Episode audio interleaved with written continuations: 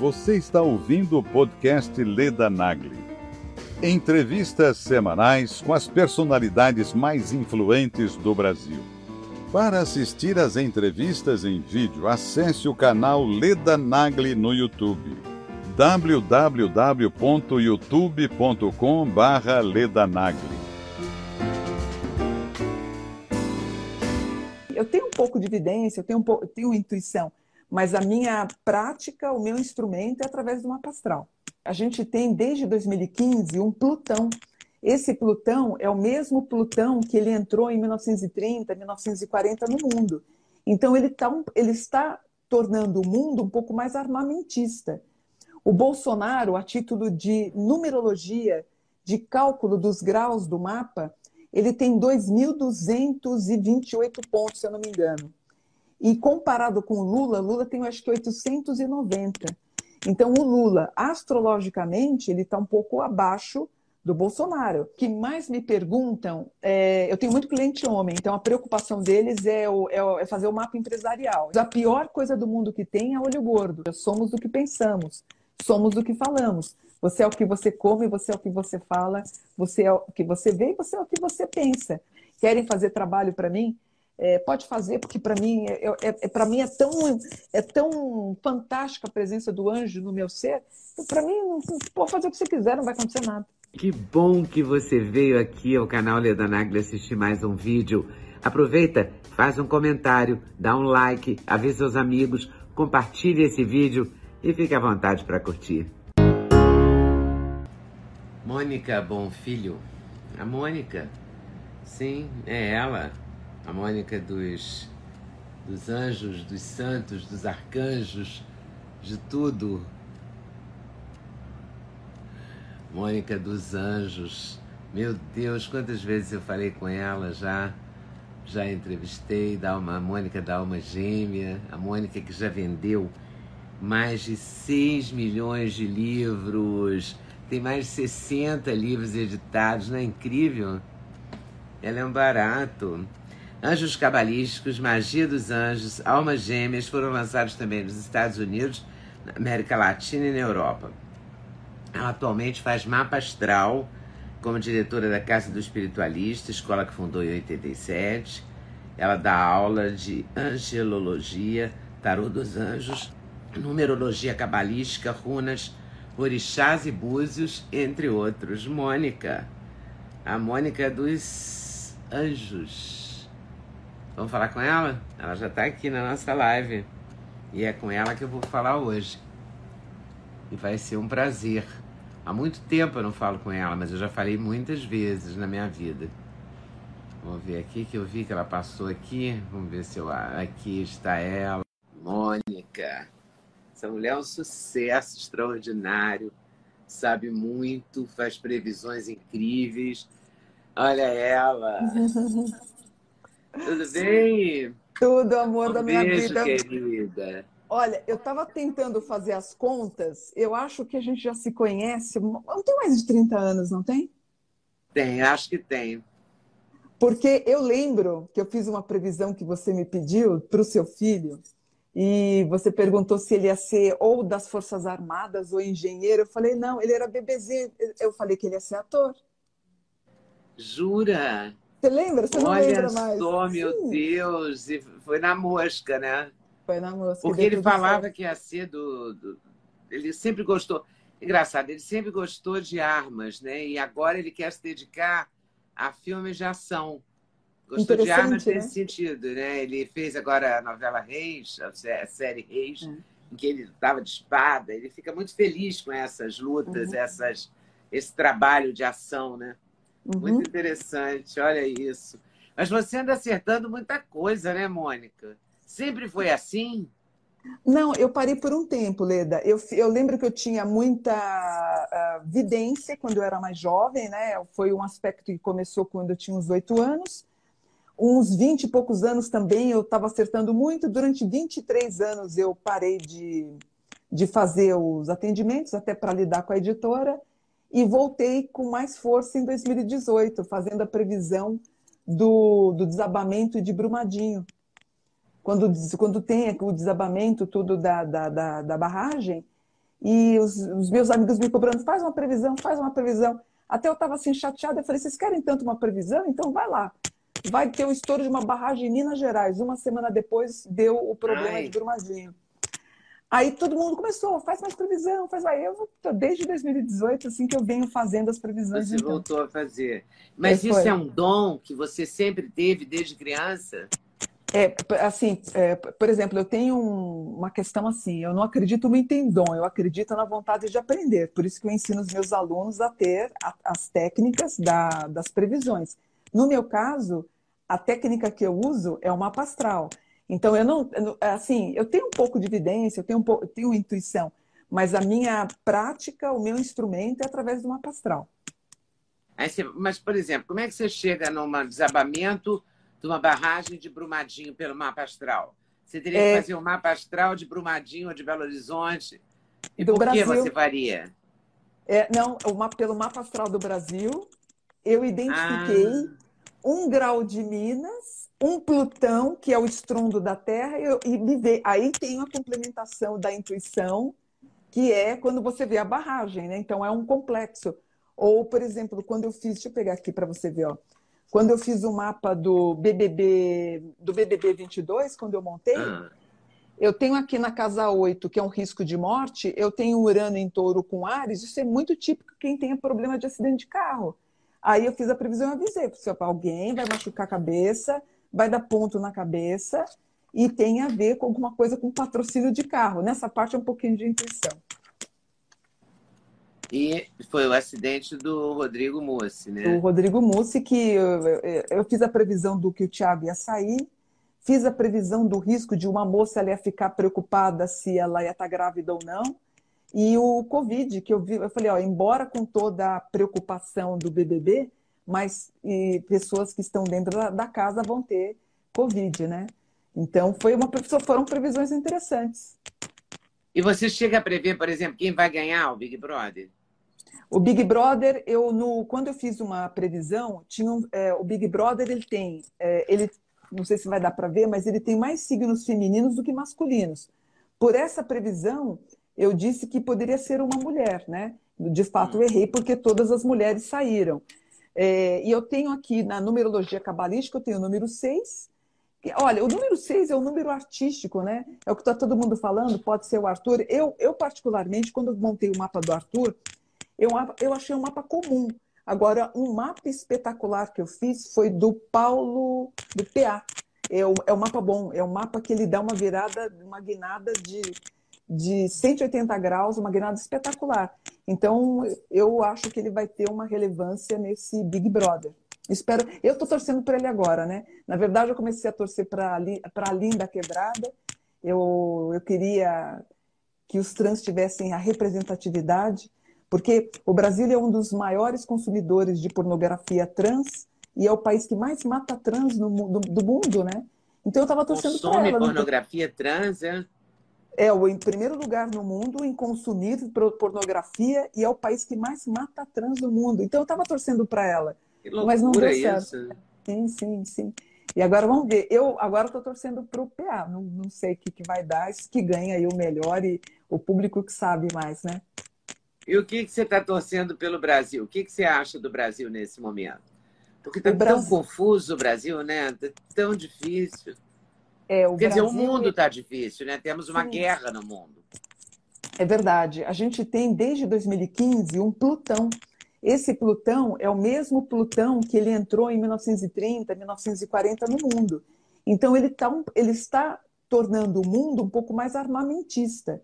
O Brasil ele é um virgem com ascendente em aquário, que rege a tecnologia, as altas ciências, a tecnologia, a juventude, ele, ele retrocede um pouquinho na, nas casas astrológicas em Capricórnio.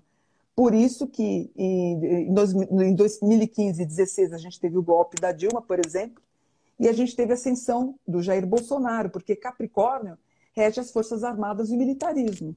Então a gente está vivendo esse Plutão, que é um Plutão mundial, que culmina na Europa com a questão da guerra Ucrânia, Ucrânia, uh, Rússia, Rússia. e ele deve ainda persistir pelo menos por mais cinco anos. Então, a gente vai ter esse crescimento da, de nações com mais armamento, isso vai acontecer, inclusive no Brasil, e vamos ver o que, que vai dar. Mas claro que é um momento de tensão, a gente tem que preocupar, né, Leda? Pois é, mas, por exemplo, o Bolsonaro defende armas. Aí esse Capricórnio é protetor das armas, estamos em Capricórnio, sei lá.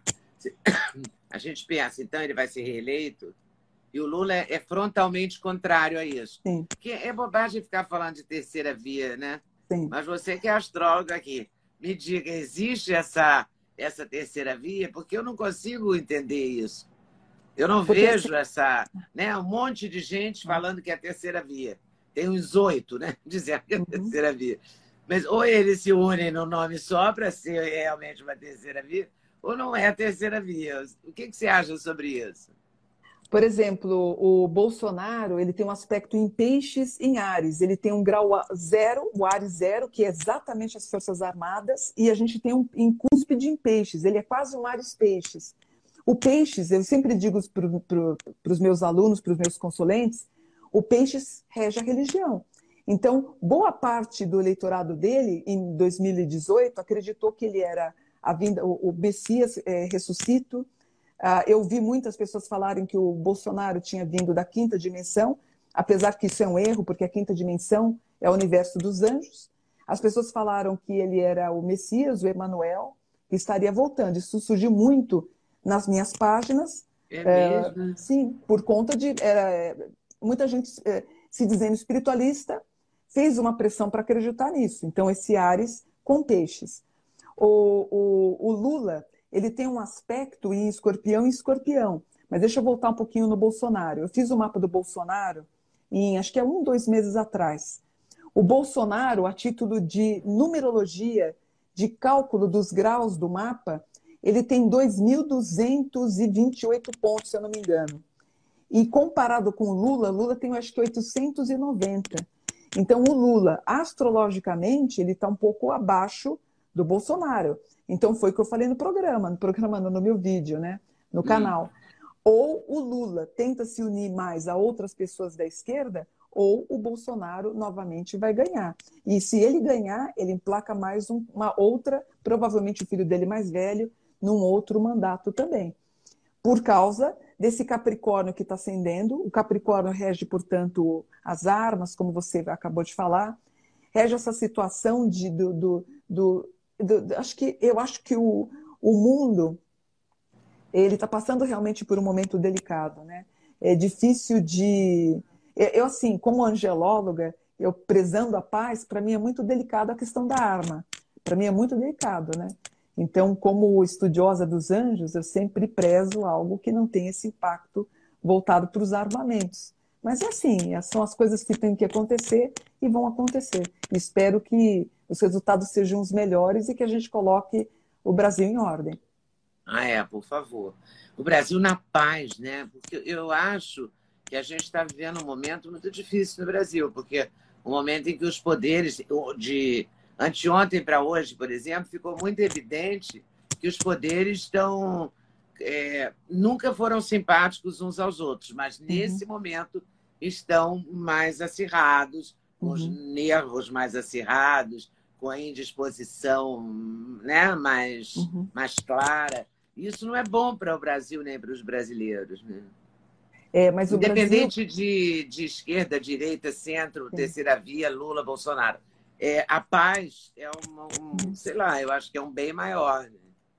Sim, há uma a gente tradição. não está no momento de paz, nem no mundo, nem em lugar nenhum, Sim. nem na França, nem na Ucrânia com a Rússia, nem em Israel com os palestinos, nem no Brasil com os poderes. O que, que a gente pode esperar desse futuro, Mônica? Por exemplo, o Brasil é uma grande promessa como a, a, terra prometida, né? Inclusive há ligações entre Brasil e Israel, a promessa que o grande celeiro do mundo seja o Brasil. Então eu sempre eu sou uma eu sou uma crédula e acredito na força do brasileiro com esse ascendente maravilhoso em Aquário, essa juventude que ontem antes de ontem retomou a vontade de votar, subiu 43% o, o incentivo, a vontade dos, dos jovens votarem nessa eleição, que estava preocupante. Eu acredito. Com o ascendente aquário, como eu te disse, rege as universidades, os jovens, o estudo, essa dinâmica intelectual, os grandes debates, né? a liberdade de expressão, as festas, né? O Brasil é tipicamente um país de turismo, tem muito trabalho a ser feito, tem muita empresa querendo é, investir na área de turismo. O Brasil é basicamente isso, né? É um país onde tem tudo, tudo aqui é uma maravilha, né? Onde tudo que se planta colhe a terra da, do bíblico praticamente, a terra da, da água, da fartura e do mel, a grande terra prometida. Eu amo ser brasileiro, acredito no nosso país. Eu também amo ser brasileiro e acho que é celeiro do mundo comprovadamente, porque até a, a diretora da, da, de algum órgão aí importante, é, ONU ou qualquer coisa parecida, acabou de dizer isso. A gente entrevista as pessoas do, que trabalham com o agro e elas dizem que um assim, um em cada cinco pratos do mundo tem um produto brasileiro. Então a gente uhum. realmente tem um compromisso com a alimentação mundial, né? Uhum. E isso é muito rico como possibilidade, né? Sim, lembrando, Leda, que o Brasil ele é do signo de Virgem. O Virgem, se você clicar no Google o que é o Virgem, é uma mulher com feixe de trigo na mão. Então, o nosso Brasil realmente é o Brasil ligado à plantação, a todo tipo de cultura. Em todo lugar a gente tem climas diferentes e tudo dá, e tudo se planta e tudo se é colhe. É incrível isso, né? Eu, conversando com o presidente da Embrapa, eu fiquei estarrecida, assim, é a uva no Nordeste, é, é o trigo não sei aonde, do Cerrado, é, é assim muito emocionante, né? De, Verdade. Quer dizer, quando a gente ouve uma pessoa que domina o assunto explicar isso, né? E a gente vê a riqueza da nossa terra. É muito legal. Mas você acha que a gente vai ter um, um tempo de paz, Mônica? É, eu tenho certeza. Pelo, pelas, você não pelas tem medo, previsões... porque esse ano hum. é um ano de muito confronto, né? Uhum. É, nesse sentido que eu estou falando. A gente vai ter eleição, os ânimos estão acirrados, os poderes estão se degladiando. Como é que a gente chega nessa eleição em paz? Eu é, tenho muito Lida... medo de ter uma, de ter, sabe, desavenças maiores. É, o ano que mais me preocupou com desavenças foi 2019. Me preocupou demais, demais. Assim, eu tive mais do que esse ano. Mais do que esse ano. Eu acho que esse ano ele está bem mais pacificado do que em 2019 e eu acho que existe uma mídia né, que tenta provocar um certo medo e a gente não pode cair nessa, nessa ideia. Né? Espero que as, que as eleições é, transcorram aí com tranquilidade e que aconteçam agora no dia 2 de outubro, talvez um segundo turno também, e vamos ver o que, que vai dar. Mas vamos tentar ter paz, né, gente? Pelo menos evitar fake news de ambos os lados, né? Acho que isso é um horror, eu acho que é, é super verdade. prejudicial, né? Lembrando que o, se a gente for pensar em angelologia, né, Satã significa adversário, adversário de Deus. Então ele adora as fake news, então tomar cuidado com isso. E vem aí o primeiro de maio, que sempre promete uma certa mobilização, né? É muito interessante o que você está falando. Por exemplo, nós temos na casa 3 do mapa astral do Brasil, Ares. Então ele começa a me preocupar um pouquinho é, entre Ares e Touro. Exatamente no pico dele é o primeiro de maio né? E me preocupa. Você falou absolutamente certo. A gente tem uma casa 3 que tem Ares, Ares é o armamento, então a gente pode ter algum tipo de conflito, espero que nada aconteça no final de abril para começo de maio, lembrando, né, que o que o Lula, ele sai candidato, se não me engano, em 1 de maio, isso pode criar uma certa tensão. Na, numa, na previsão que eu fiz do Lula, é, eu não vi um atentado contra ele, mas eu vi um possível atentado contra a esposa dele. Espero que nada aconteça. Nossa, Vou... que horror. Sim, sim, sim. Porque todo eu mundo ia te perguntar se era possível algum atentado. Mas eu então, pensava nos candidatos, no Lula e no Bolsonaro, e não nas mulheres. Né? É, na, no, do, do Bolsonaro não deu, mas no Lula não deu nele. Mas a esposa dele está com Plutão em mau aspecto, que isso pode provocar um certo conflito com ela. Espero estar enganada. Eu sempre falo isso, né? Porque a gente não quer, pelo amor de Deus. Imagina alguém sofrer algum tipo de tentativa de, de alguma coisa ruim, né? A gente não, não quer Deus isso. Né? Mas me conta uma coisa, Mônica. Quando você tem uma revelação dessa, ou quando você vê uma, uma coisa dessas, como é que você fica? O seu coração, a sua cabeça? Como é que você lida com isso? Você olha, você faz uma mapa astral, você faz uma boa, né? Você faz querendo ver coisa boa, você não vai fazer querendo ver coisa ruim. Sim. Mas aí aparece uma coisa ruim para você. Como é que você lida com isso?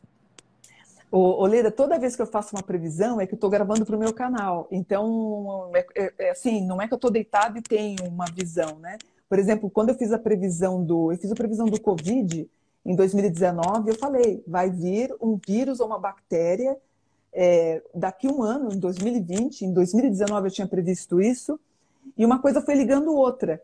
Eu falei, olha, a gente vai ter um vírus, vai pegar, no, no, principalmente na Europa, e aí eu vi a Globo parando de gravar novela, eu vi a Europa praticamente parada, os parques da Disney parados, e eu não entendi o que, que era. Isso rege um pouquinho de ansiedade, um pouquinho de angústia, porque eu falei assim, gente, o que, que será que vai acontecer a ponto de, de causar um, um, algo mundial? E hoje a gente sabe o que, que é mas dá, dá uma batedeira, dá um certo constrangimento, dá uma aflição, porque todo mundo começa a perguntar: o que, que é isso? O que, que você está vendo? Como é que eu posso me proteger? E você conta, você conversa com você tem um confidente assim, que você conta, fala: olha, eu acabei de ver uma coisa aqui, não quero nem comentar, porque não quero que aconteça. Sei lá, você acredita no poder da palavra? Falar, é... quer dizer que vai acontecer? Como é que você lida com essas coisas? Ó, na verdade, meu confidente está do meu lado, meu filho. Toda vez que eu tenho algo, eu ligo para ele, eu, filho, a mãe viu isso. O que, que você acha? Ai, mãe, eu acho isso muito perigoso para falar. Uh, por exemplo, deixa eu ver, ah, o filho do Cristiano Ronaldo. Por exemplo, eu fiz uma previsão para o Cristiano Ronaldo e eu, ele, o número dele, a numerologia dele deu 13. 13 é a carta da morte. Eu falei, Ai. o Cristiano vai, vai perder alguém querido esse ano. Ele acabou de perder na gravidez da esposa o é. nenenzinho dele, enfim. É, ou coisas positivas. Eu vi o Thales, o, o viúvo do Paulo, é, conhecendo uma outra pessoa, ele está praticamente namorando aí, conhecendo uma outra pessoa. Isso é bacana, mas eu sempre troco uma ideia antes com meu filho para saber se é legal falar, se é legal revelar. Mas na maioria, quando eu faço o um mapa para as pessoas, é, dificilmente sai uma bomba dessa. Não é? É mais a título mundial, é mais a título nacional. Um mapa normal, um mapa comum. Você tem as revelações normais, que as pessoas perguntam se vão casar, se a pessoa vai casar, se vai trabalhar em outro lugar. É, é, é se é vai a... ter outro emprego, se vai ganhar vai dinheiro. Sim, sim, que é a, que é a natureza Qual é a pergunta pessoas. mais feita? É sobre o amor, sobre o dinheiro, sobre o trabalho, sobre ganhar na loteria, dinheiro mais fácil? O que, que é?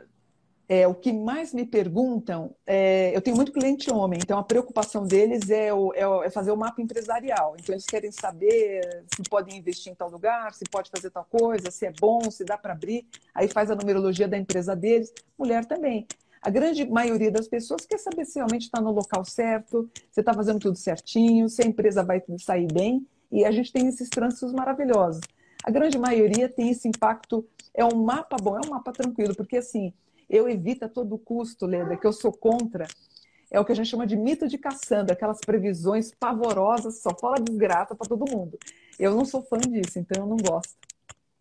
Mas, por exemplo, você sente que as pessoas estão mais empreendedoras quando você diz que está todo mundo perguntando sobre a empresa, sobre uhum. fazendo mapa astral da, da corporação, do, do, da empresa que trabalha, do emprego há uma preocupação maior em ser empreendedor. O empreendedor tem feito mais mapa astral, porque muita gente hoje em dia criou seu próprio negócio a partir da, da pandemia, ou por necessidade, ou por, por criação mesmo, né? Por, sei lá, por despertar esse para esse lado, né? Uhum.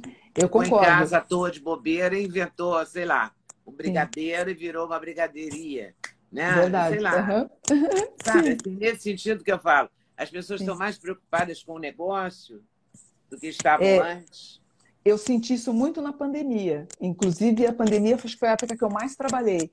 Na pandemia, a gente percebe a, a questão das perguntas relacionadas a empreendedorismo, que chama a atenção que as mulheres também empreenderam mais. E todo mundo na luta, e todo mundo tentando fazer alguma coisa nova. Foi o que eu mais, é, foi o que eu mais respondi. E uma coisa que e acho que em 60% dos atendimentos tem, a pergunta é se elas têm algum trabalho, algum feitiço, alguma amarração. Eu sempre corto porque eu não gosto de, de resposta simples. Eu acho isso uma coisa até boba. Eu, é claro que existe, mas se a coisa não está dando certo é porque você está fazendo a coisa errada. Então a gente tem que descobrir o que você está fazendo errado. Você acredita em mal olhado, em é, torcida contra, energia negativa. Como é que você pensa essas questões? Eu acredito totalmente. O Leda, eu sou mãe de santo há 45 anos. Eu fui mãe, eu sou, né, porque eu agora não tenho mais o terreiro, mas de Umbanda e de Candomblé. E depois eu migrei para Angelologia e Estudo dos Anjos. É, geralmente, quando alguém ia num centro onde eu frequentava para fazer algum tipo de trabalho espiritual, geralmente ela queria fazer para melhorar os caminhos dela, abrir os caminhos dela. De uhum. 100 trabalhos que foram feitos, um era para prejudicar alguém, inclusive a mãe de santo se recusava. É, eu, eu acho que. É, eu, eu, me perdi um pouquinho na resposta que você perguntou na pergunta, me perdoe. Eu perguntei sobre mal olhado, ah, sobre energia isso. ruim. Eu vou te contar um episódio. Quando eu era ah. pequena, uma moça foi visitar a minha casa e tinha uma venca atrás, uhum. numa cristaleira, um móvel, que eu não me lembro direito. Mas eu me lembro da, da, dessa sala e me lembro da minha mãe horrorizada com essa história. E ela contou isso muito para muitas pessoas, repetiu muitas vezes. Então eu fiquei com essa memória, mas eu não garanto assim. Mas era uma sala tipo colonial, que era lá em casa, móveis antigos, anos 60, né? E, e tinha uma planta, uma, ru, uma ruda, não, uma venca. E a venca secou, a mulher foi embora, a venca acabou. Ela destruiu a venca. Ela ficou sentada de costas para essa venca. E a mamãe disse: Tá vendo como a fulana é pesada? Destruiu minha venca e tal. É verdade. Mas a minha mãe não entendia nada de nada. Ela era um pouco católica, de vez em quando ia à missa e tal, mas não, não, não era nenhuma pessoa, uma beata católica comprometida com a religião católica, era uma católica meio indisciplinada. E nunca foi a nenhum centro, nem nada, mas ela achou que aquilo só podia ser energético, porque a, a planta murchou em questão de horas, entendeu? E, eu tenho essa coisa, assim, às vezes eu chego num lugar e não me sinto bem. Uhum. E saio do lugar e vou embora e tô ótima. Uhum. Não, não tenho nada, não tenho fisicamente é, nada e fisicamente eu me senti mal ali. Eu nunca consegui entender direito isso. Eu acho, Deve Leda, que o, olho, que o olho gordo, a inveja, é mil vezes pior que qualquer tipo de possibilidade de trabalho, né? Porque a gente tem essa energia, né? E por isso que a gente usa, tem as proteções. Por exemplo, uma coisa que você pode quebrar o olho gordo é, é um anel ou uma peça vermelha, o dedo mínimo, um exemplo. Ah, é? Sim, aqui é, aqui é representado o chakra sexual. Então, a energia negativa ele entra pelo primeiro e segundo chakra. Você pode colocar uma pedra com a cor vermelha. Você pode pegar o dedo, o polegar, que simbolizaria a tua cabeça e o teu poder, coloca sobre o mínimo finge que você está coçando, tirando a. coçando não, cutucando a cutícula, é o mudra que evita o olho gordo. Isso. Qualquer, qualquer mão? Qualquer mão. Você, as pessoas, quando colocam, por exemplo, as mãos atrás, quase sobre o bumbum, na verdade, elas estão sendo vampirizadas. Ou quando você está conversando com alguém, você trança a tua perna, sabe quando você coloca uma perna atrás da outra? Também é um sentimento de vampirização. Mas a pior coisa do mundo que tem é olho gordo. Como é que se corta olho gordo também? através do cajal, pintando os olhos com o cajal, e você pode falar três vezes a, a palavra inconstância, inconstância, inconstância, uma forma de quebrar o olho gordo da pessoa. Opa. Mas tem.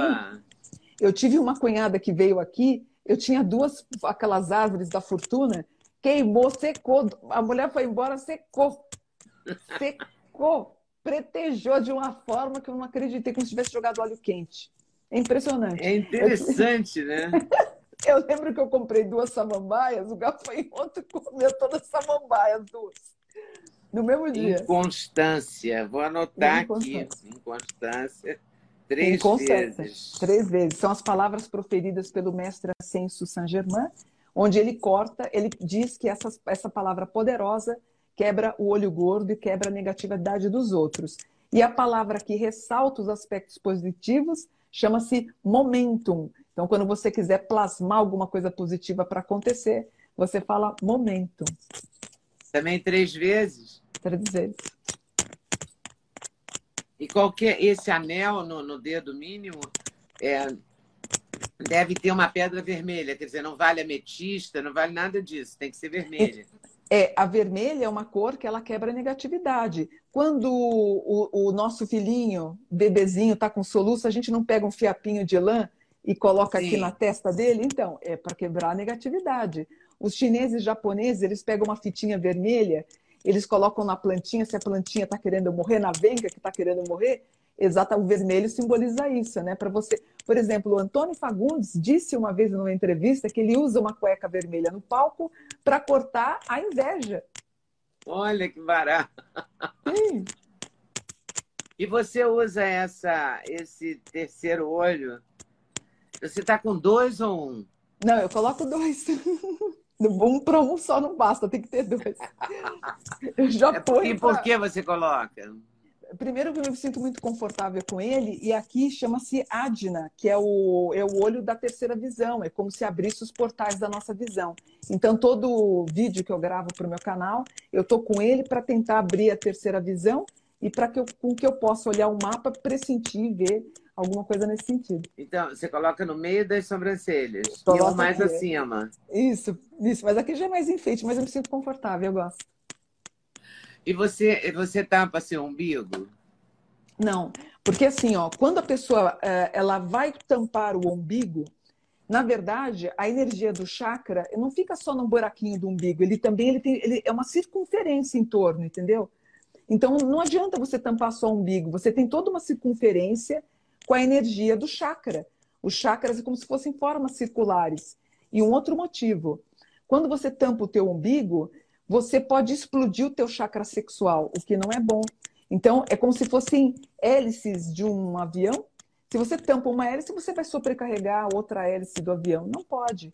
E outra coisa, lembrando que a energia ruim não é só para você, o chakra não serve só para você pegar energia, mas você também tem que eliminar. Eu também tenho coisas ruins que eu preciso eliminar através dos chakras. Né? Então, tampar o umbigo, para mim, não tem relevância nenhuma. Então, você acha que a gente deve liberar mais os chakras todos? Sim, você tem que liberar. Tem, a gente tem, nós temos seis corpos sutis que nos envolvem. Esses corpos são produzidos através da, da nossa mente. Helena Blavatsky, que foi a, a presidente da Teosofia, a criadora da Teosofia, ela dizia que as nossas camadas áuricas são formadas através dos nossos pensamentos, ou seja, somos o que pensamos, somos o que falamos. Você é o que você come, você é o que você fala, você é o que você vê e você é o que você pensa. Tem que tomar muito cuidado. É, quando eu olho para você e acho você simpática, significa que a tua aura está limpa. Agora, é por isso que quando você olha para uma pessoa, você fala, ai, Mônica, não fica cara, aquele cara é muito antipático. Uhum. Na verdade, você está vendo o padrão áurico dele, onde você está vendo as coisas impregnadas, o que, que ele pensa. Então você afasta. Que é a presença também do anjo da guarda. Nós teríamos um anjo ah, quando a gente diz meu anjo da guarda, não combina com. Exatamente. Na verdade, é, ele está atuando mais através do gênio contrário, que é o lado feio dele. Nós temos um anjo bom e temos um anjo mau quem é que você alimenta? Você alimenta mais esse anjo bom ou você alimenta o gênio? Ou palavras de João, né? Eu, eu preciso que eu diminua é, o, o meu ego para que o eu maior cresça. Então, se a gente pensa mal, se a gente fala, é, porque tem gente que diz que você não deve falar é, com a criança muitos não, que você deve contornar o não, né? Falar uma coisa positiva, é, mesmo quando você não quer que a pessoa, que a criança faça aquele ato que ela está fazendo, alguma arte, alguma maluquice assim de criança. Mas eu falo do ponto de vista do adulto, é, é legal quando a gente não não fala a coisa negativa. Por é, exemplo, você, você quer dizer, um amigo seu chega e te conta que vai fazer não sei o quê. Você está é. vendo que aquilo não vai dar certo. Aí você tem vontade de falar, isso não vai dar muito certo. Mas a gente faz como? A gente fala, será que isso vai dar certo? A gente. É, talvez tentar amenizar um pouquinho, né? O Chico Xavier ele dizia isso, né? Ele falava que toda vez que ele tinha vontade de falar alguma coisa negativa para alguém, que ele pegava um copo d'água, exatamente como você fez, deixava a língua banhada em água para ele tentar pensar melhor no que, que ele ia falar ou a melhor resposta que ele ia dar para a pessoa. Olha, eu adoro uma frase do Chico Xavier, que, que alguém me disse que é dele, que eu não sei se é, porque eu não o conheci, e que, ele, que alguém perguntou para ele, mas pergunta lá, não sei o que, ele falou, o telefone só toca de lá para cá, não toca daqui uhum. para lá. É verdade. Nossa, ele é maravilhoso, maravilhoso. Eu tive com ele, Leda, em 97, fiquei com ele duas horas e meia. E eu eu estava é, ávida para querer saber sobre espiritualidade com ele. E ele só ficou falando de bicho, de bicho, de bicho. Até achei cansativo. Ele só de bicho. Ele falava. Aí no final da nosso, do nosso encontro, ele falou uma coisa para mim assim. Eu falei, Chico, quando é que você acha que eu vou estar preparada? Ele falou para mim, quando você ver numa cobra Deus. Quando você conseguir ver em uma cobra Deus, você está preparada para entender o seu caminho espiritual. Eu achei lindo isso que ele falou. Nossa. E você levou muito tempo para ver Deus na cobra? E foi tão tocante, Leda, o meu encontro com o Chico, que no outro dia eu fazia um programa matinal do dia a dia, era, chamava Abracadabra, eu pedi demissão. Eu me achei tão fútil fazendo o que eu fazia, eu pedi demissão e vim para essa chácara. E hoje nós temos, é, eu, eu ajudo a manter quatro ONGs de animais, e onde eu consigo ver Deus não só numa cobra, mas também em todos os animais. Então ele mudou minha vida totalmente. E você virou uma protetora dos animais, é isso? Sim, de, desde então. Aí nós temos ONGs que eu contribuo quando eles me pedem ajuda, a gente manda o dinheiro para castrar, para fazer uma cirurgia, né? E a gente desenvolve esses projetos também já tem muitos anos. E se a gente for falar um pouco dos anjos, a Mônica dos Anjos, o, há, há, cinco datas ou quatro datas no ano que a pessoa não tem anjo. Isso procede? Sim, são datas que são chamadas de dias dos anjos da humanidade.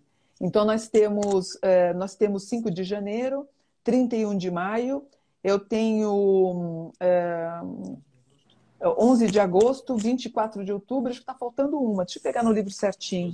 Aí, 12 de agosto, está certo. Essas pessoas que nascem nessas datas são chamadas de anjos da humanidade, ou seja, elas são grandes pilares de luz. Então, ter uma pessoa que nasceu em uma dessas datas é, é praticamente uma aliança com Deus.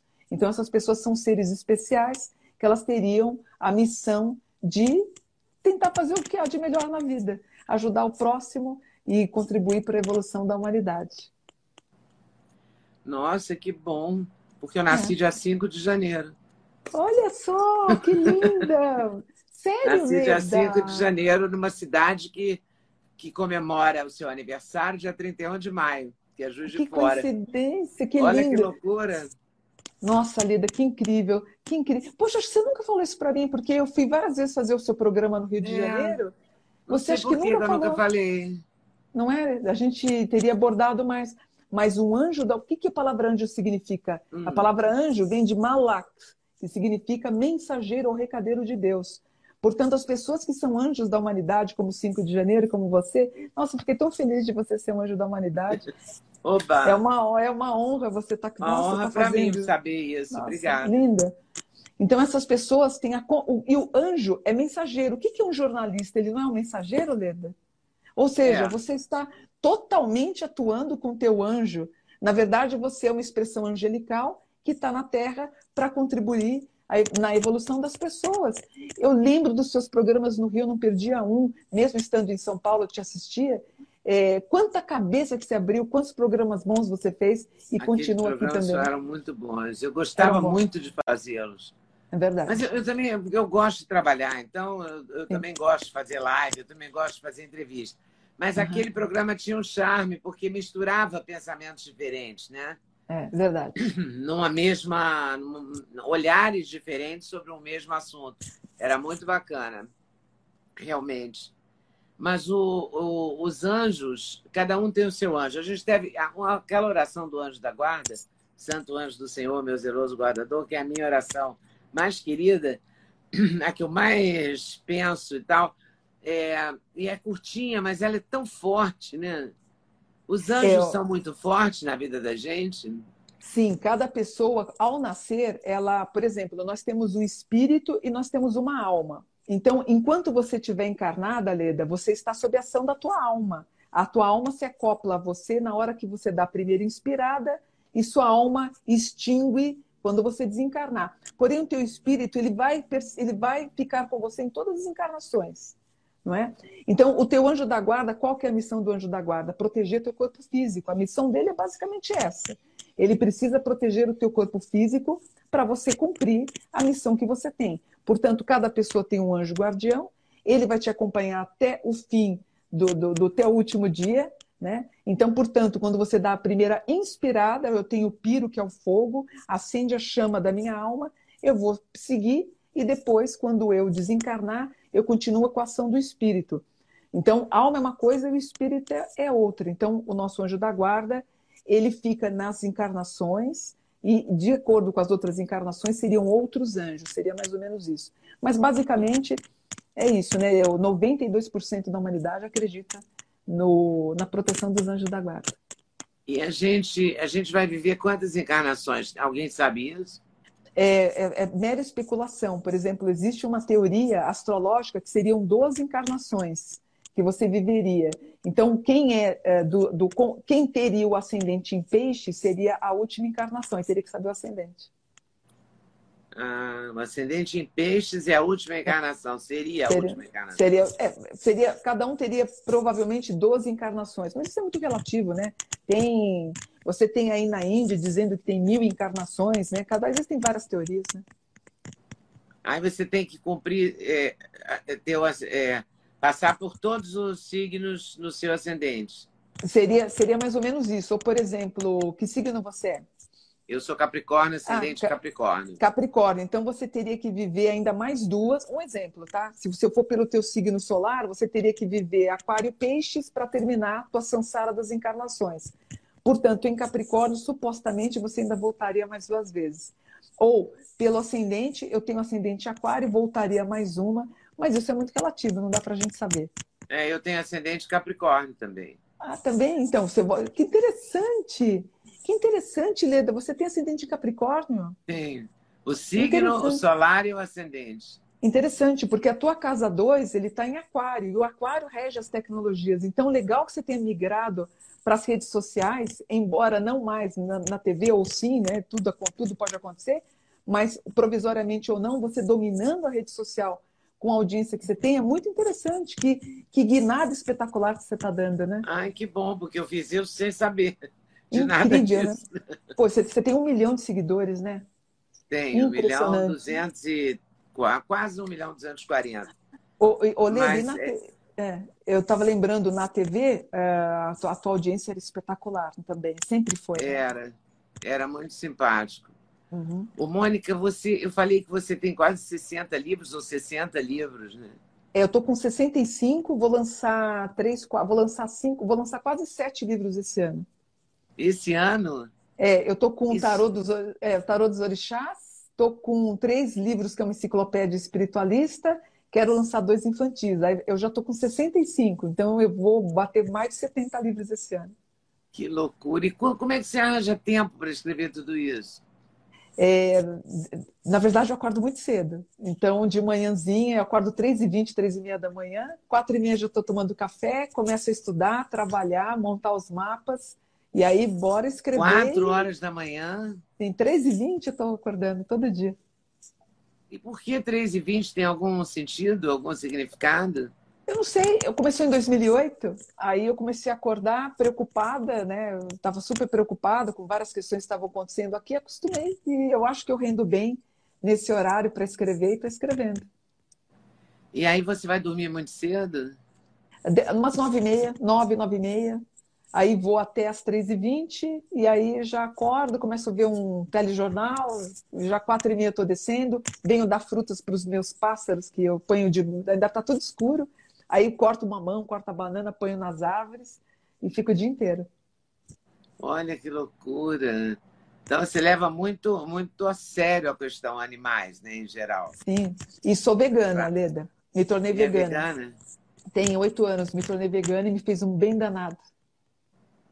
Você está muito bonita, Mônica. Esse, esse cabelo, esse, sabe, essa composição toda, essas roupas, está tudo muito, né, de uma suavidade, de uma beleza muito legal. Obrigada, obrigada. Você tem uma religião específica? Não, eu sou, eu não tenho religião. Eu sou espiritualista. O ser espiritualista é uma pessoa que aprende todas as religiões e filosofias de vida e acaba criando a sua, mas eu não tenho religião. Você tem? Eu sou católica uhum. desde sempre. Gosto de rezar, sabe? Mas não, não vou muito à igreja. Sou uhum. mais de, de rezar comigo mesma, sempre de noite. Ao contrário de você, eu sou uma mulher da noite. Eu gosto de dormir muito tarde. É, isso, Porque eu gosto de ler, dorme? gosto de rezar, gosto de ficar até tarde. Hein? E que horas que você dorme? Ah, em torno de uma da manhã, meia-noite e ah. meia, uma hora. É uma hora que estou sempre na cama, já pronta para dormir. Nem sempre durmo, mas estou sempre pronta ali para isso. É uma hora que eu já fui para a cama, mas não, não gosto uhum. de acordar cedo. Eu uhum. morreria se eu acordasse às três e vinte da manhã. Nossa, para mim, para mim é como se eu estivesse acordando oito e meia, nove da manhã. É interessante isso, né? Você acorda, você é vital essa hora, né? Nossa, para mim é uma explosão de, de felicidade estar tá acordando, cortar meu mamão e ir trabalhar, tomar café, montar os mapas, que eu começo a trabalhar às sete da manhã e vou até às seis da tarde, sem parar todo dia, de segunda a sábado e domingo eu gravo aqui. Mas eu adoro trabalhar com, com essas artes divinatórias. É muito bom. Fazer o que a gente gosta é muito bom. Muito bom. Eu pensava que você tinha se dedicado só aos anjos, mas os anjos são só parte, né? É, eu comecei, eu comecei com 12 anos, eu criei um jogo de búzios, que é uma, uma que acabou eu, com 11, 12 anos eu tinha feito um oráculo de búzios. Com 15 anos eu já tinha um centro, um terreirinho na minha casa com 17 eu fui para o candomblé e abandonei. Depois eu conheci as runas, eu trouxe as runas para o Brasil, que é o sistema runemal. Conheci o tarô, os anjos entraram na minha vida. Agora estou estudando astrologia e para o futuro eu quero entender mais o hinduísmo. Quero ver se eu fecho esse ciclo conhecendo mais o hinduísmo. Mas me diz uma coisa, quando você é tão pequena assim e cria um mexe com orixá e tal, quem é que te passou isso? Você nasceu sabendo isso? Eu não sei como é que aconteceu. Eu acho que eu vi alguma novela, alguma novela que devia ter alguma senhorinha jogando búzios. Eu lembro que eu fiquei encontada, eu, lembro que eu peguei um ônibus, eu tinha uns 12 anos, peguei um ônibus, fui lá Sampaio, numa casa de material de, de coisas de Umbanda. Fui tentar comprar um colar, não deu o dinheiro, e eu comprei 10 cumbuquinhos, 10 dedais de miçanguinhas, e que acabei criando o jogo de búzios que é um jogo que eu uso há 40 anos. Ninguém me ensinou. Tanto que eu conheci o Pierre Fatoubi Verger, quando ele viu o oráculo, ele falou: Você criou isso sozinho? Eu falei: Criei. E eu tive uma, eu tive aulas com, com nigerianos. Eu fiz Yorubá na USP em São Paulo. Quando eles viram a prática do, do, do oráculo, eles acharam incrível, acharam bacana. E eu, é um curso que eu dou hoje. Você né? fala Yorubá? Eu fiz quatro anos de Yorubá na USP. Eu nem sabia que tinha um curso de Yorubá. Então, eu, eu não tem mais, mas eu desconfio que o meu professor, é, agora faz sentido, como ele, acho que ele era bolsista, então em troca da bolsa dele, eu acho que ele ofereceu esse curso e aí então a gente teve. Então, acho, acho que só durou realmente esses quatro anos que eu tive a aula. Mas é, mas é um universo fascinante. E eu estou lançando agora o Tarô dos Orixás em junho, estou lançando, vou lançar na Bienal, onde eu ensino a, com as cartas a cultura dos orixás. E a minha ideia é escrever um livro infantil para ensinar a cultura dos orixás para as crianças também. Mas aí você, o tarô, a gente fala jogar tarô, não é? Sim, sim. Ó, eu até trouxe para você, ó. Esse daqui é o meu tarô das almas gêmeas, tá vendo? Que bonito. Olha, que linda, cara. Linda, né? Lindo. Ele vem com 22 cartas. E o outro, quer ver? Ó, vou te mostrar. Esse daqui, ó. Esse daqui é o tarô dos anjos, ó. Também vem Nossa, vou ficar com água na boca. Bonito, aqui. né? Eu vou te mandar, eu vou te mandar para você ver. Para você dar uma olhada. mesmo. Vou mandar. E aí você, você vai fazer o tarô dos orixás. Vou fazer o tarô dos orixás e entro em seguida com a enciclopédia espiritualista com 1.500 páginas. É, um, é uma, é uma bela enciclopédia. enciclopédia. Tratando de todos os temas da espiritualidade. E qual tema da espiritualidade te comove mais, te toca mais? É, o que abre meu coração é sempre os anjos. É inegável, né? Eu digo que eu, os anjos me salvaram, Leda. Os anjos me salvaram. Ó, me salvaram. Eu conto uma coisa no curso, Leda, um pouco chato, né? Mas eu conto e conto com muita tranquilidade. Quando meu pai se separou da minha mãe, é, a gente se viu numa situação muito difícil, porque literalmente de um dia para o outro é, a gente não tinha nem o que comer, porque ele, ele saiu de casa e deixou a gente praticamente na mão. E minha mãe, muito aflitiva, a minha mãe me induziu à prostituição. Então, ela praticamente me induziu à prostituição, ela praticamente me obrigou a fazer programas. E a minha sorte é que eu, quando eu chorava tanto na frente dos homens que eles me deram dinheiro. Aí eu entreguei para minha mãe. Aí minha mãe falou: agora você volta lá de novo porque eu quero mais dinheiro. E eu lembro que eu estava no orelhão, porque a gente estava com o telefone cortado para marcar os programas, e uma moça apareceu atrás de mim, que querendo usar o orelhão, e ela falou: Por que você está chorando? Eu falei: É, porque infelizmente eu vou ter que fazer isso, isso, isso. Ela falou: O que, que você sabe fazer? Eu falei: Olha, eu sei jogar búzios, eu sei, eu acredito. Falou: ah, tem uma, acabou de abrir uma loja lá em Pinheiros, eles estão precisando de pessoas que trabalham com oráculo. E eu fui, e aquilo tudo mudou minha vida. Mas não há, e, enfim, depois a minha mãe ainda persistiu nisso, e um dia eu, brigada com ela, eu pego uma sacola, uma mochila, vou para Salvador, para tentar falar com a mãe menininha, para saber se era esse meu caminho. Só que eu fui sem dinheiro. Então eu acabei dormindo em banco de praça pública, em rodoviária, então foi muito difícil. Foram momentos difíceis, né? E quando eu volto, eu acabo fundando a primeira escola espiritualista do Brasil. Então, isso você já conseguiu tem falar com a mãe menininha? Ela estava com elefantíase, estava doente, mas ela me mandou um recado dizendo que sim, que era para eu seguir meu caminho espiritual. E aí estou já há 45 anos fazendo isso. Olha só.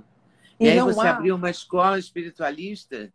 Abri a primeira escola espiritualista do Brasil. Com, nós tínhamos 30 pessoas que trabalhavam lá com a gente. Era uma casa humilde, né?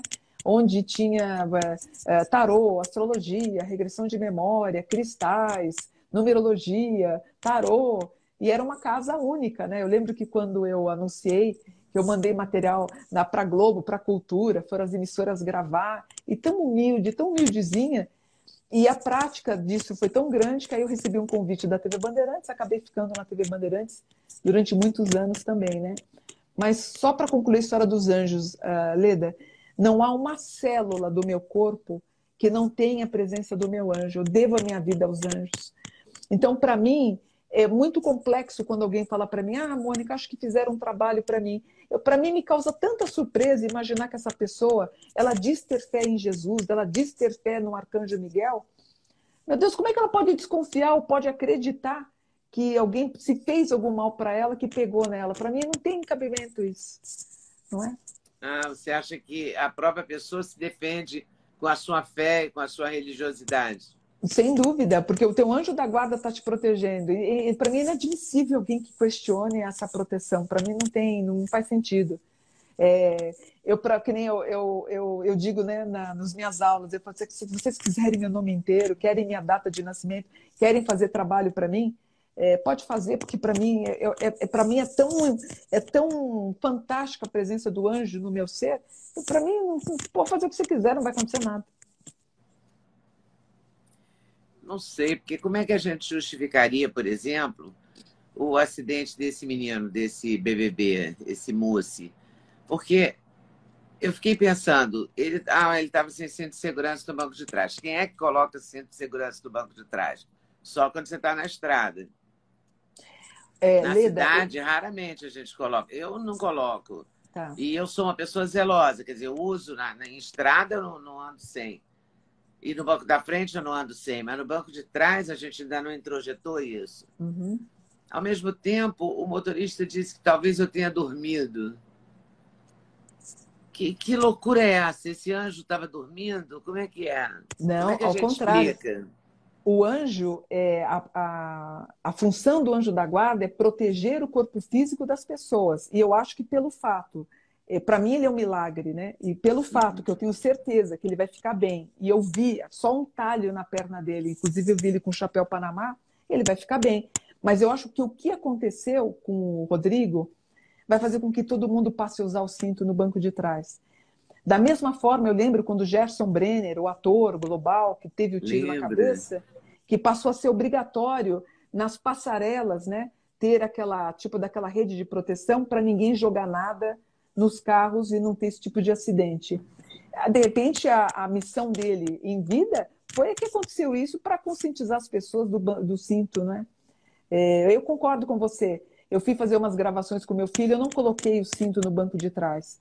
Depois do acidente, eu passei a colocar. Então, eu acho que tem muita relevância, apesar de ser muito triste, né? Muito triste. Mas é bom saber que você está vendo é, é, ele como um milagre, então ele vai ficar bem. Sim, é, pelo que eu via, ele, inclusive, foi no momento que ninguém tinha notícias dele. Eu vi ele com um talho na perna, eu vi ele com os pontos na cabeça, faltando o cabelo por causa dos pontos, ele com o chapéuzinho Panamá, andando e dizendo: está tudo bem, eu estou vivo, eu estou bem, ele vai ficar bem, eu tenho certeza disso. Já já ele está aí, vem, ele vai dar entrevistas, ele vai estar vai tá falando com você em entrevista. É, nem sei, mas sei lá, eu fico muito impressionada com isso. E o que mais que você pode dizer? Quer dizer, que você, é, daqui até o final do ano, você vê mais Brumadinho, nunca mais teremos Brumadinho, nunca mais. Porque os acidentes, é, as chuvas, provocaram muitas tragédias, né, esse Sim. ano já. Petrópolis, Angra dos Reis, é, toda hora tem um desabamento. Vitória desabou uma casa ontem, uhum. eu acho uhum. que foi uma explosão, que não foi um uhum. acidente geográfico, né? Uhum. Em função da, da água da chuva, uma coisa assim, climático. Lá em Vitória foi uma explosão mesmo, que eu vi o um uhum. vídeo que explodia, talvez gás, não sei. Mas a gente fica muito impressionado com essas tragédias que as pessoas perdem tudo, as pessoas já têm tão pouco, né? É verdade. Você está vendo alguma coisa desse sentido? Que previsões você me dá daqui até a eleição? Você não, não garante quem ganha, né? Não tem uma. É, pela, pelo mapa do Bolsonaro com o mapa do Lula, o mapa do Bolsonaro ele está mais forte do que do Lula. Então, eu acho que se as pessoas que estão uh, que são de esquerda, se elas não se movimentarem, se unirem mais, o Bolsonaro ele deve ganhar, porque eu lembro que eu te falei que o número do, da, dos números astrológicos... Você falou em 2.800, né? Isso, está muito alto, e o do Lula está em 890. Quer dizer, eu montei o um mapa dele. E do Bolsonaro tem 2.000... 2.228, se eu não me engano. Eu estou sem é, o papel o número aqui. desse que você falou, exatamente. Eu, eu, não me lembro. Eu lembro que do Lula estava com 890, do Alckmin, caso eles se unam, também está com 800. Mesmo assim, com os dois, não consegue bater nele. Então, assim, ou precisa haver um maior preparo, ou o Bolsonaro leva esse ano. Então, então se movimentem, né? A terceira via é muito enfraquecida. Quanto, totalmente enfraquecida. Quanto às questões das chuvas, desde o brumadinho do acidente que eu previ, todo ano a gente está falando, ó, vai ter muita chuva, muita chuva, muita chuva. Que isso é muito típico de países como, como o nosso. Uhum. Quando eu fiz o mapa de. Oh, meu Deus, esqueci o nome da cidade. Enfim, é, que teve muitas perdas, para o ano que vem já dá uma acalmada em relação às chuvas, então eu fico mais tranquila. É, o ano que vem a gente vai ter uma, um, um, pouquinho menos chuva como nós tivemos esses anos todos, né, Leda? Mas é muito triste. Petrópolis, eu não, olha, se não me engano, Leda, Petrópolis, ele tem um, eu, posso estar enganada que eu estou sem o um mapa aqui. Ele tem o um grau solar em peixes 26 ou peixes 28, que fala de perda de vidas humanas. Então a gente teve esse ano, teve o ano passado, em Minas também teve esse grau de perda, com peixes 26 e peixes 28. Para Petrópolis, ano que vem, ele cai para 25. Então, acredito que não tenha as chuvas que tivemos esses dois anos com tanta intensidade. Não é? Então, espero que, que o mapa que tenha previsto que não vai ter nada ano que vem, eu fico mais tranquilo. Mas é uma judiação, é de cortar o. Meu é Deus, de cortar, cortar o coração, né? Nossa. Santa Catarina, quando teve, também foi terrível. Angra foi horrível, uma família inteira. É. Ai, é tudo muito triste, né? Verdade. E você, depois que você faz uma previsão dessa, você toma um banho de sal grosso, o que, você faz para se proteger? Eu me recolho em oração e peço para os anjos da guarda. Aí eu tenho junto um grupo, né? Eu tenho um grupo de pessoas que nós nos unimos, fazemos oração, eu peço as orações, vai todo mundo para oração, exatamente para a gente tentar fazer, porque assim, Uh, por exemplo, o, o, vamos supor, o teu anjo, você sendo essa fortaleza de, de anjo. Por exemplo, se você está dormindo, o teu anjo da guarda está vendo que você está em repouso, que você está tranquila, o teu anjo consegue ajudar pessoas em Petrópolis, pessoas em Brumadinho, ele vai. Se o meu anjo está vendo que eu não sofro nenhum risco de morte ou de vida, ele consegue me deixar por uns momentos e ir ajudar as pessoas. Por isso, Leda, que algumas pessoas acordam tão cansadas. Muitas dessas pessoas, elas estão indo espiritualmente ajudar as outras. Na época do Covid, eu tive muita gente que falou: Nossa, Moni, fico tão cansada quando eu durmo. Essas pessoas em espírito, em alma, estão indo para hospitais, estão indo ajudar os outros e elas acordam praticamente exaustas. Na verdade, são, são, são pessoas que têm esse, essa mediunidade ou essa espiritualidade para ajudar os outros, né? De todo modo, a gente deve proteger sempre a nossa, a nossa espiritualidade. Tem um jeito da gente se autoproteger? Mesmo quem não é. tem mediunidade, quem não, não sabe nada de nada, tem como a gente se proteger ou não falando coisas, palavras ruins, ou usando algum algum protetor mesmo, um colar, um anel, uma pulseira, um... É, Leda, uh, Allan Kardec dizia o seguinte, então ele ficava, ele, ele, ele, basicamente ele falava isso, o mal, ele só entra na sua casa se tiver aderência. Então, Allan Kardec era prático, ele falava o seguinte, se você acha que você tem um obsessor, se você acha que você tem algum espírito negativo na sua casa, é porque esses espíritos ruins aderiram na tua aura, porque você teve aderência a isso. Você também faz parte da mesma energia daquele espírito Você permitiu isso, é isso? Exatamente. Então, é vibrar no querer bem sempre, né? Isso que é legal, né? Eu acho que depois que eu tive com o Chique, eu entendi o que, que ele quis falar, né? Eu acho que a vida ela é muito cara para a gente mal dizer ou mal querer as pessoas. É não entrar, por exemplo, até o meu filho está do meu lado, eu lembro num determinado momento, quando eu entrava em alguma discussão política, eu parei de fazer isso. Falei, não vou fazer isso nunca mais. Isso baixa o nosso nível, uhum. é, dá um bruto de um desgaste. Então eu falei, não vou mais fazer, não vou entrar numa frequência, não vou responder, vou ignorar. Eu acho que é o melhor caminho mesmo, né? É tentar mostrar é, ou tentar ser uma pessoa de paz, ou tentar passar essa ideia de de das boas energias que a gente tem que fazer mesmo, né? O nosso papel é esse. Uh, você como jornalista, eu como espiritualista, tentar apaziguar, colocar panos quentes, né? Ou não tentar acelerar tanto é. aí a vida das pessoas, não é? Tentar ser beligerante o mínimo possível, não brigar com o outro. Né? Exato, exato. Às vezes é difícil, né? Não perder a paciência. Às vezes eu, às vezes eu, eu semana passada eu perdi. É mesmo? É é difícil. Até mas... a Mônica dos Anjos perde a paciência, é isso? Não, eu estava gravando, estava gravando no estúdio e um rapaz, um estagiário, por duas vezes entrou no estúdio, abriu a porta, me tirou toda a concentração, eu tentando finalizar o curso. A gente já cansado de estar gravando desde as seis horas da manhã. Ele entra, tirou um objeto, depois ele entrou de novo, me desconcentrou. Aí eu fiquei tão fula, Leda. Eu quis vê-lo, eu falei, olha o que, que você está fazendo. Aí eu perdi a paciência. Mas acho que foi uma crítica boa, ele não poderia ter feito esse tipo de. É. Mas brigar, brigar Também em Facebook. Ninguém é de ferro, né, Mônica? Sim. Ah, não. Nem você, né? É. Agora, brigar em Facebook, Instagram, não faço mais. É, não, não eu também não eu ignoro completamente. Quando me xingam, quando dizem coisas, porque às vezes te taxam, né, te classificam, Sim. E você nem é aquilo que as pessoas uhum. estão te classificando. Mas eu não gosto de responder, eu não gosto de beligerar.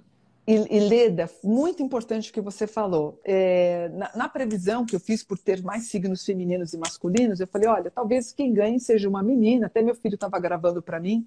Ele falou: mãe, provavelmente você vai errar, porque tem muitos anos que as mulheres ganham e deve ser um rapaz esse ano.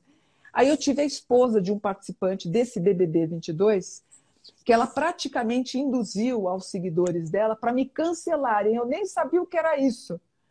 E eu lembro que eu tive uma caída da minha página no Instagram, de 12 mil pessoas saíram da minha página a pedido dela, porque era inadmissível que o marido dela, estando no, no programa, porque ela acha que ele vai ganhar e tudo mais.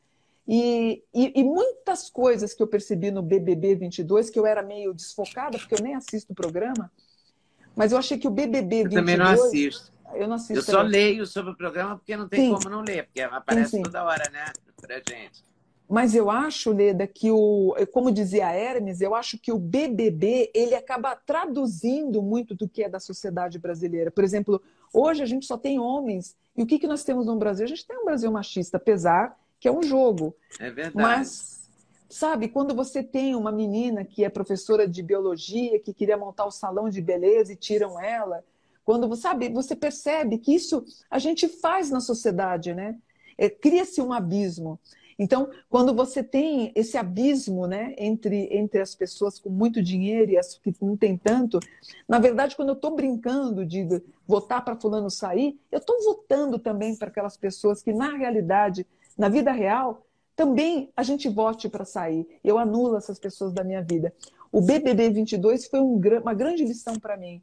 É, eu nem sei se eu vou falar de BBB ano que vem, porque essa história me chateou, não pelo cancelamento em si, pela maldade, ou como você falou, Mônica, me taxam de coisas que eu não sou. E eu de repente, nem sou.